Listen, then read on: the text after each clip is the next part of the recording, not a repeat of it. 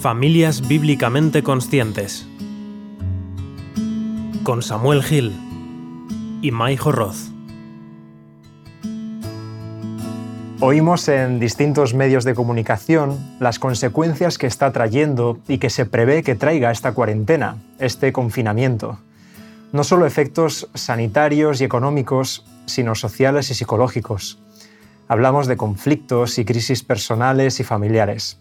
Estamos para ello con Maijo Roth, psicóloga y trabajadora social y responsable de los departamentos de familia, infancia y 60 Plus de la Iglesia Adventista en España.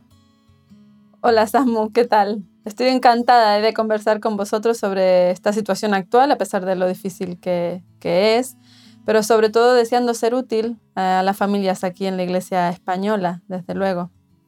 Queremos hablar sobre cómo tomar conciencia de nuestro estado como seres humanos, pero también ser conscientes de todo lo bueno que todavía queda en este mundo. El programa de hoy se titula Oportunidad para una convivencia bíblicamente consciente. Maijo, cuéntanos cómo estamos, qué se respira de puertas para adentro, qué situaciones tenemos que afrontar en estos momentos. Bueno, pues eh, no es fácil. En muchas eh, situaciones eh, se está viviendo hacinamiento, que es que haya más personas por metro cuadrado de lo deseable, malas condiciones de vida, incertidumbre, incomodidad, frustración, estrés con este multitasking exacerbado que estamos viviendo las familias, ansiedad laboral y económica. ¿Qué mm, te voy a contar? Es, es un cuadro harto, complejo. La pregunta es, ¿qué hacemos con todo esto? Ya. Mira, primero ser conscientes de cuál es nuestra realidad. Mm, yo diría que la casuística es enorme, hay familias que están literalmente gozando de estos días juntos, hay quienes están tirando de los pelos, ahora más que antes, hay quienes quedaron con la tripulación de su lado de la barca, diría yo, y, y le cae todo el peso. Me refiero a las madres que están solas. En el mayor porcentaje o el mayor porcentaje de solicitudes de ayuda en el dispositivo psicológico viene de esta realidad. Quizá aunque todo se ha detenido, nosotros no hemos tenido el tiempo real de detenernos. Eh, con las historias de teletrabajo, de homeschool forzado, en el que nos vemos eh, la mayoría de las familias, el estrés está siendo mayor en muchos casos. Por eso es difícil hablar para una de estas realidades, ¿no? Es una realidad compleja, eh, una multirealidad, podríamos decir. Eh, en este sentido, leía el otro día en un diario digital que, por ejemplo, a la vuelta de esta cuarentena aumentarán los divorcios. Sí, sí. E, eso es lo que le encanta al enemigo de Dios que digamos y que nos lo creamos. Destrozar las familias eh, es un mayor trabajo, el de toda la historia, y ahora más que antes todavía. Es la forma más efectiva de matar la fe de los niños y crear futuros adultos llenos de, taras, llenos de, problemáticas emocionales. Lo viene intentando de mil maneras y ahora nos quiere convencer de que esto es lo que va a ocurrir. Aquí es cuando digo nuevamente que tenemos que ser conscientes. Eh, el Espíritu Santo nos tiene que hacer conscientes de que no necesitamos repetir patrones sociales. Esto es lo que se dice ah, socialmente, lo normalizamos, pero no, a nuestras familias no las define una sociedad y una realidad por más difícil que sea. Quizá te diría que en realidad ahora es un buen momento de comenzar por arrepentirnos. Si queremos comenzar por algún lado, arrepintiéndonos. Este, este es un término que quizás a muchos de nuestros oyentes les puede resultar eh, curioso, paradójico, que, que, nos digas que tenemos que comenzar por arrepentirnos como el primer consejo de este audio. Sí, eh, para empezar no lo tomes como consejos de mi parte, por más profesional que pueda ser o que me haya formado, os lo relato desde lo que entiendo y, creo que el Señor eh, nos está queriendo compartir. Quizá este es el primer ejercicio de conciencia que necesitamos hacer como familias cristianas, para que el Espíritu Santo pueda susurrar el resto de soluciones para nuestra realidad. Mira, Justo leía en mi meditación esta mañana en Hechos 8. El caso de Simón el mago. Eh, a mí me encanta porque cada vez que tengo que preparar un tema, en la meditación de ese día el Señor se encarga de darme algo que refuerza las ideas. Me encanta. Y bueno, eh, este, este mago, Simón, que estaba obnubilado con los milagros que estaban haciendo los discípulos y, y cómo por imposición de manos, por ejemplo, la gente recibía el Espíritu y tenía de pronto un montón de dones maravillosos, ¿no? Que él empezaba a codiciar hasta ahora él había sido el mago, ¿no? El que hacía cosas que nadie hacía. Y en ese momento el mago le dice a Pedro, mira, yo te voy a pagar y tú me darás ese espíritu. Y Pedro le dice, guárdate ese dinero. No tienes tu parte ni suerte en este asunto, porque tu corazón no es recto delante de Dios. Arrepiéntete y así quizás sea perdonado el pensamiento de tu corazón. Estamos ahí en, Hechos, capítulo 8, versículo 22, para todo el que quiera seguir la historia desde, desde su casa. Eh, pero, ¿qué solución crees tú que les traería el Espíritu Santo ahora a las familias? Exacto, ahí lo que decimos es que lo que estaba deseando ese mago era el Espíritu Santo, recibirlo, ¿no? Aunque lo quería para una situación súper egoísta, eh, pero lo que decimos es que el Espíritu Santo es el que da esos dones y sobre todo el que nos da conciencia. Y justamente para que una relación de convivencia fluya, necesitamos tener una actitud de humildad, de arrepentimiento, de, lo que podamos estar haciendo mal, de revisión de nuestros actos o incluso de comprensión de aquellas cosas que no podremos cambiar que son luchas espirituales y que no nos corresponden pelear ahora. Mm, entonces, mm. este tiempo de confinamiento no es tiempo de pelear. No, sobre todo no es tiempo de pelear, no es tiempo de resolver las cosas que no funcionaron hasta aquí, no es tiempo de recordar todo lo malo que el otro nos hace o nos hizo, es tiempo de poner en modo ahorro de energía nuestras emociones. Y esto es importante de verdad, ¿eh? Solo pelear. Interesante. Sí es solo pelear por estar bien. Ahora si tenemos que pelear por algo es por estar bien, aunque a veces eso implique perder una discusión o dar el brazo a torcer. Por eso digo que necesitamos una cuota extra de humildad y oración en estos días.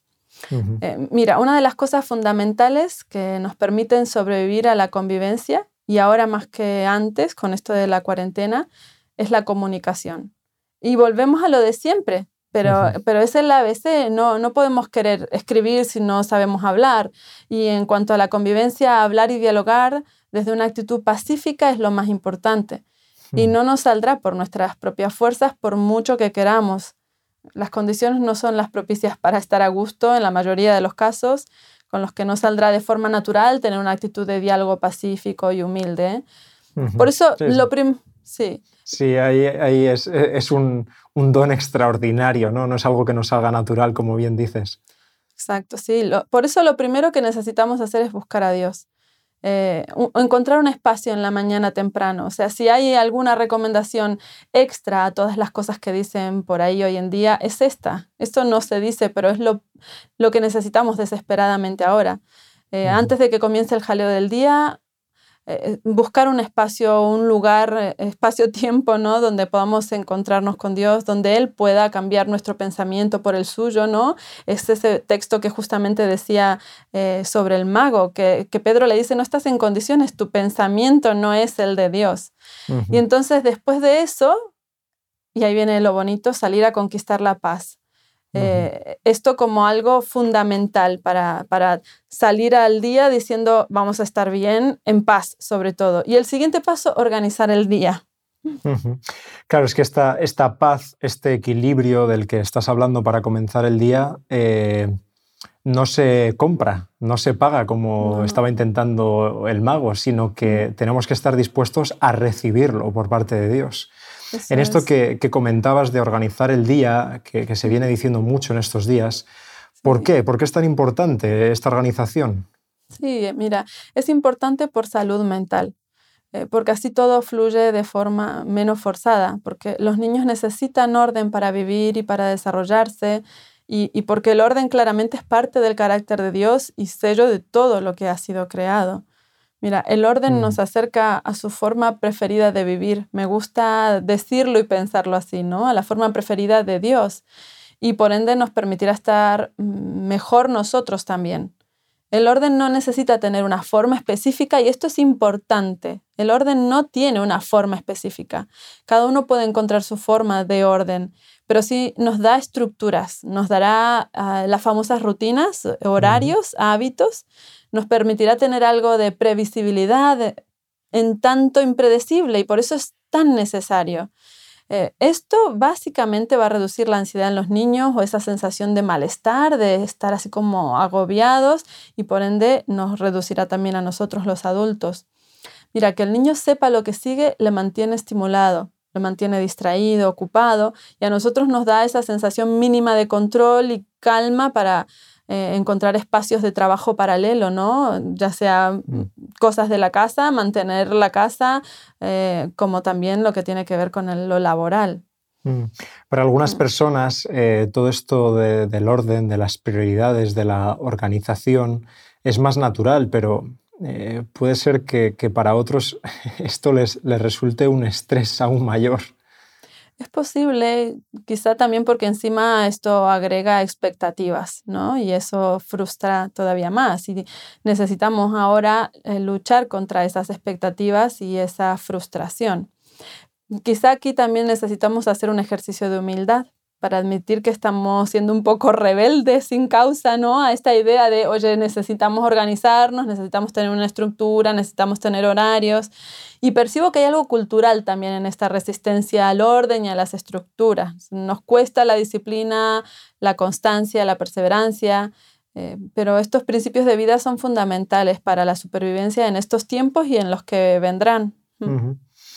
Eh, hemos, hemos hablado de arrepentimiento como una actitud vital para la convivencia, de diálogo y organización, orden para que el día a día pueda fluir. ¿Con qué palabras te gustaría cerrar este capítulo de hoy? Mira, quizá decíamos que el Espíritu Santo es quien nos hace conscientes de nuestras debilidades y nos permite elevarnos de ellas y caminar hacia lugares más altos. Eh, pues yo diría que hagamos eso, pidámosle humildad para ver lo que estamos haciendo mal, para que Él pueda mostrarnos por dónde seguir, que pueda ordenar nuestras mentes y volvernos personas ordenadas, organizadas, perseverantes, que donde hay incertidumbre tengamos certezas, donde hay temor veamos esperanzas y todo esto también viene de Él, desde luego. Mira, en, el siguiente encuentro, en el siguiente capítulo, me gustará mucho hablar de, de esas certezas que combaten la incertidumbre y de esas esperanzas que combaten el temor para tener eh, familias bíblicamente conscientes, como le llamo yo, familias que estén bañadas por el Espíritu Santo y que gracias a eso puedan comprender eh, lo que está mal en sus vidas y por otro lado toda la belleza que le queda todavía a la vida en este planeta. Estupendo, Maijo. Muchas gracias por, este ratito y por todas estas aportaciones que complementan, complementan otras que vamos escuchando en los medios de comunicación, pero no en todos los momentos se nos, se nos llama al arrepentimiento como, como estrategia para, eh, para encontrarnos bien en la familia. Así que gracias por ello. Deseamos que Dios pueda despertar nuestra conciencia y nos haga conscientes de todo lo bello, bueno y verdadero que, Él nos da a todos los que nos habéis escuchado, os invitamos a que compartáis este podcast y a que encontréis más material en homemedia.es. Podéis hacernos llegar vuestros mensajes al correo hola.homemedia.es o al WhatsApp 644-560734.